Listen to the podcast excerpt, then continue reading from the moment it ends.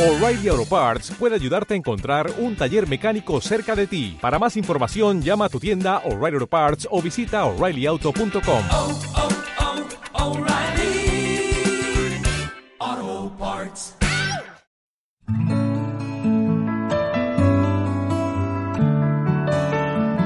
Cada día con Cristo es un recurso de granosdevida.cl.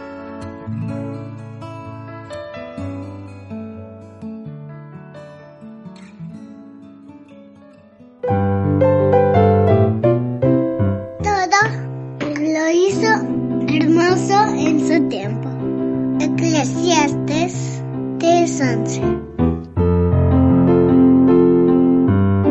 Buenos días, queridos niños. Bienvenidos un día más a meditar en este podcast.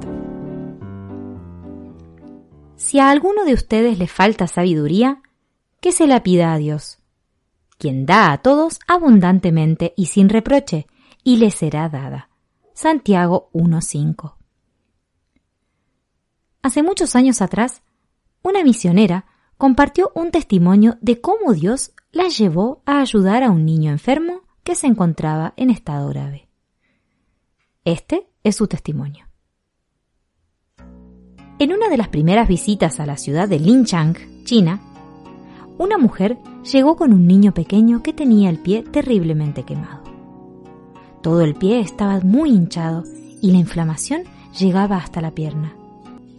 El niño tenía fiebre y su estado parecía grave. Sucedió que en aquel viaje me había olvidado de llevar los remedios sencillos que acostumbraba llevar conmigo, por lo que se le dijo a la mujer que no se podía hacer nada. Pero ella suplicaba tan lastimosamente que no pude apartarme. Y elevando mi corazón en oración, le pedí al Señor que me guiara si había algo que yo pudiera hacer. Mientras oraba, me vino a la mente la idea de realizar una cataplasma de pan. Este remedio parecía casi absurdo. Nunca había oído que se utilizara algo así en circunstancias semejantes, pero decidí probarlo. Dos veces al día limpiaba el pie y lo ponía en la cataplasma, y era realmente maravilloso ver cómo se curaba. Estuvimos allí diez días, y cuando nos fuimos, el pie estaba casi completamente sano. La madre, el padre, la niña y toda la familia se convirtieron al cristianismo.